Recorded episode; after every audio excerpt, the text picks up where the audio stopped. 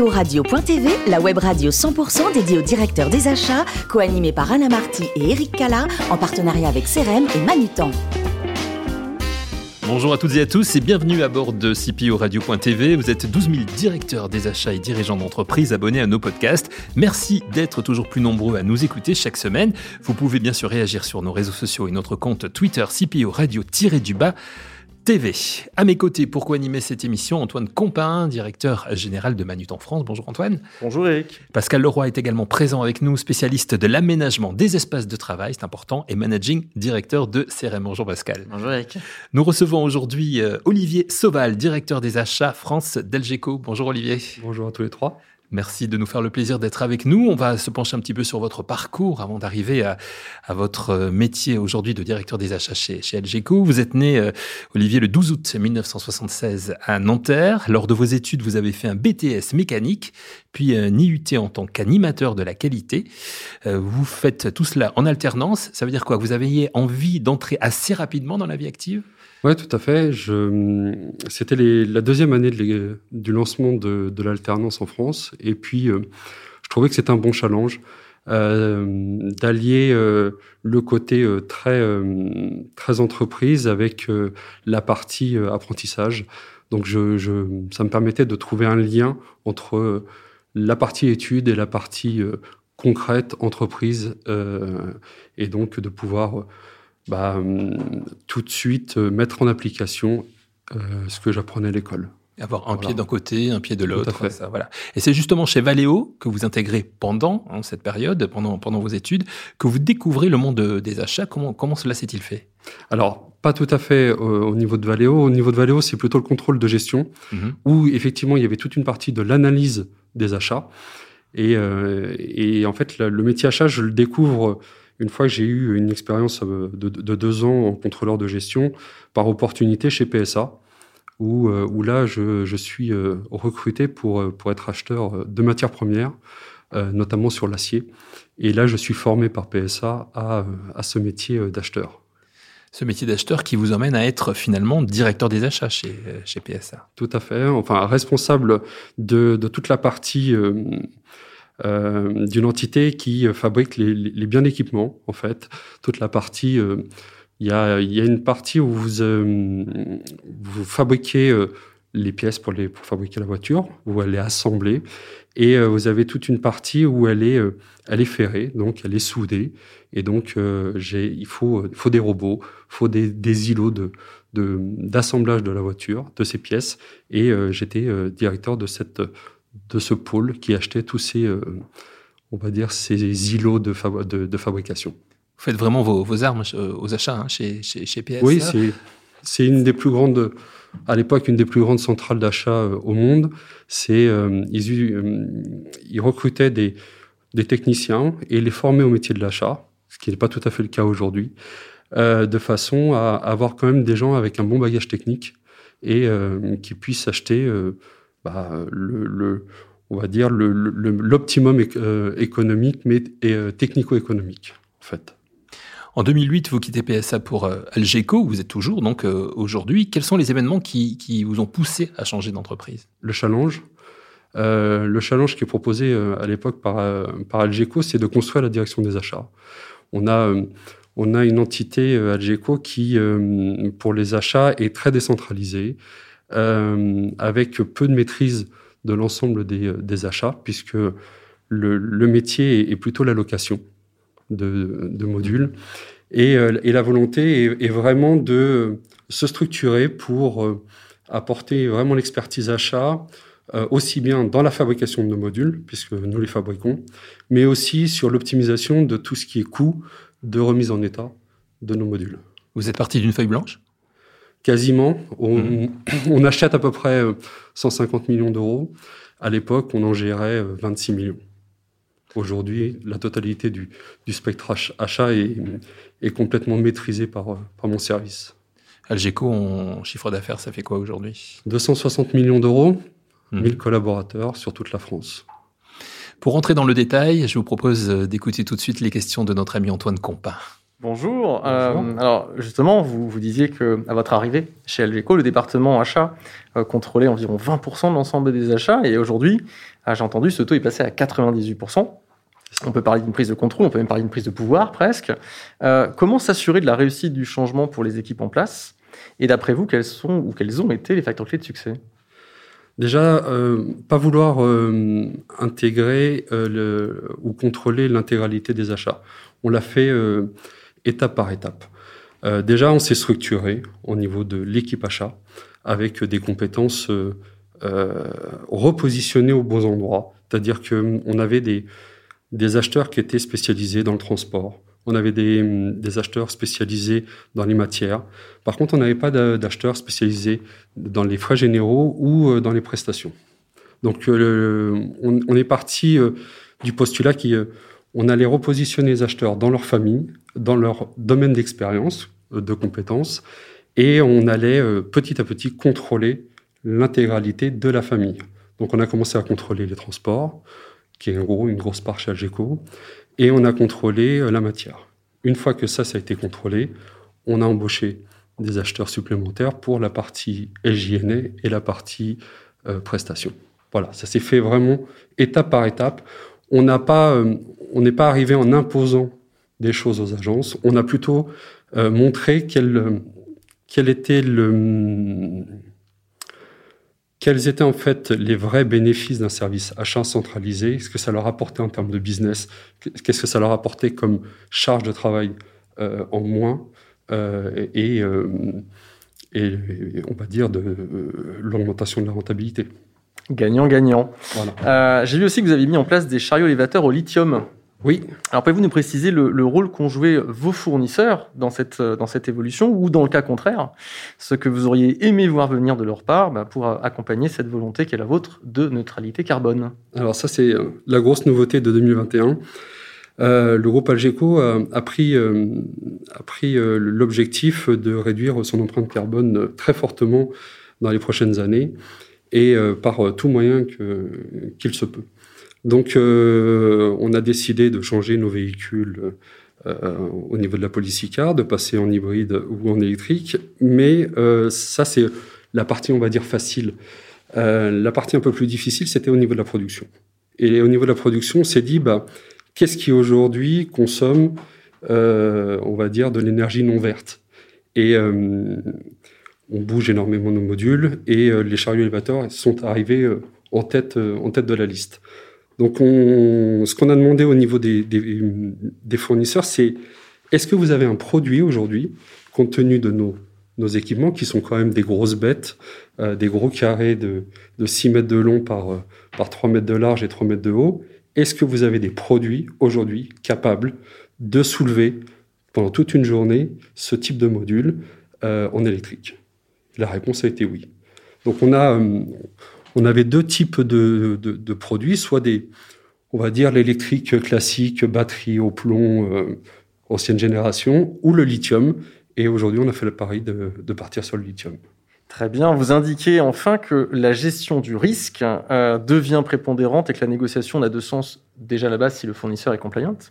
Qu'attendez-vous de vos fournisseurs aujourd'hui, demain? Et à quoi est-ce que nous devons nous préparer pour faire partie, et je le souhaite, des fournisseurs qui comptent pour Algeco Question un petit peu orientée. ouais, je vois ça. Euh, ce que moi j'attends d'un fournisseur, c'est effectivement euh, l'objectif pour moi d'un directeur achat, c'est de gérer le risque pour l'entreprise. Pour ce que je demande à mes, à mes fournisseurs, c'est de m'apporter euh, de l'innovation. Ça, c'est primordial aujourd'hui. C'est de m'apporter une sécurité, euh, une sécurisation sur les approvisionnements, une sécurisation aussi sur le, la, la, partie économique. Et, euh, et, déjà, si on a tout ça bien fait, c'est un fournisseur qui doit rentrer au panel Algeco. Des précisions encore sur Algeco, bien sûr, et sur votre métier de directeur des achats avec Pascal Leroy. Merci Eric. Alors, vous avez évoqué, quand on a préparé cette interview, la, la, la façon dont Algeco avait, avait, géré la crise sanitaire et notamment le, le, le premier confinement en continuant au maximum à accompagner vos clients, ce qui est, une très bonne chose. Je pense que ça n'a pas toujours été le cas pour, toutes les sociétés. Alors le défi aujourd'hui semble plutôt être, euh, comme dans beaucoup de secteurs, de pouvoir euh, sourcer les matières premières et les composants pour pouvoir délivrer vos produits. Euh, est-ce que, comment faites-vous pour sécuriser vos achats? Est-ce que vous avez une recette? Alors effectivement, euh, le, 17 mars 2020, panique à bord, tout le monde confinement. Algeco prend la décision de, rester, de rester ouvert et de d'aider nos, nos, clients, les administrations dans cette phase un peu compliquée. besoin d'espace, besoin d'augmenter les superficies, besoin d'environnement de, travail euh, un peu plus grand, rapide. Donc, euh, donc un vrai challenge pour Algeco euh, de répondre à cette demande. Donc ça, mes équipes en fait ont, sourcé comme ils ont pu les masques, le gel, comme tout le monde. ça n'a pas été trop trop difficile de sourcer à l'époque tout ce qui est matière première, parce qu'il y avait des stocks, parce que la plupart des entreprises n'avaient pas fait le même choix que le, euh, nôtre, et donc euh, il y avait de l'offre. Effectivement, 1er janvier 2021, euh, c'est une autre affaire. La, pénurie est là, et donc là, c'est le relationnel. Très clairement, ce que moi j'ai j'ai toujours inculqué à mon équipe qu'un fournisseur, c'est c'est pas un fournisseur esclave comme on a pu l'entendre euh, killer euh, ou fournisseur euh, d'il y a 20 ans. Aujourd'hui, un fournisseur, c'est un partenaire. Mais pas le partenariat avec ce mot un peu galvaudé, c'est le vrai partenariat. C'est-à-dire, vous m'apportez de l'innovation, vous m'apportez la sécurisation, comme je l'ai dit, et une stabilité. En échange, moi, je vais vous apporter une stabilité et une progression de chiffre d'affaires, une progression dans, dans les volumes, et aussi une sécurisation par des contrats. Euh, de, votre, de votre activité vis-à-vis de moi. Euh, j'ai une dernière question euh, qui, est un, petit peu orientée à la faveur de, de votre, de votre actualité. Est-ce que vous pouvez nous, en dire un peu plus sur l'avenir de la construction modulaire Quel serait son avenir ou quels sont les nouveaux usages qui pourraient assurer la, de votre, la croissance de votre secteur? Parce que je crois savoir que vous avez notamment sorti un nouveau produit enfin un produit en tout cas récent, qui est les, constructions modulaires qui comprennent une unité médicalisée ou pour faire des, euh, des tests ou, euh, ou d'autres choses qui sont tout à fait d'actualité.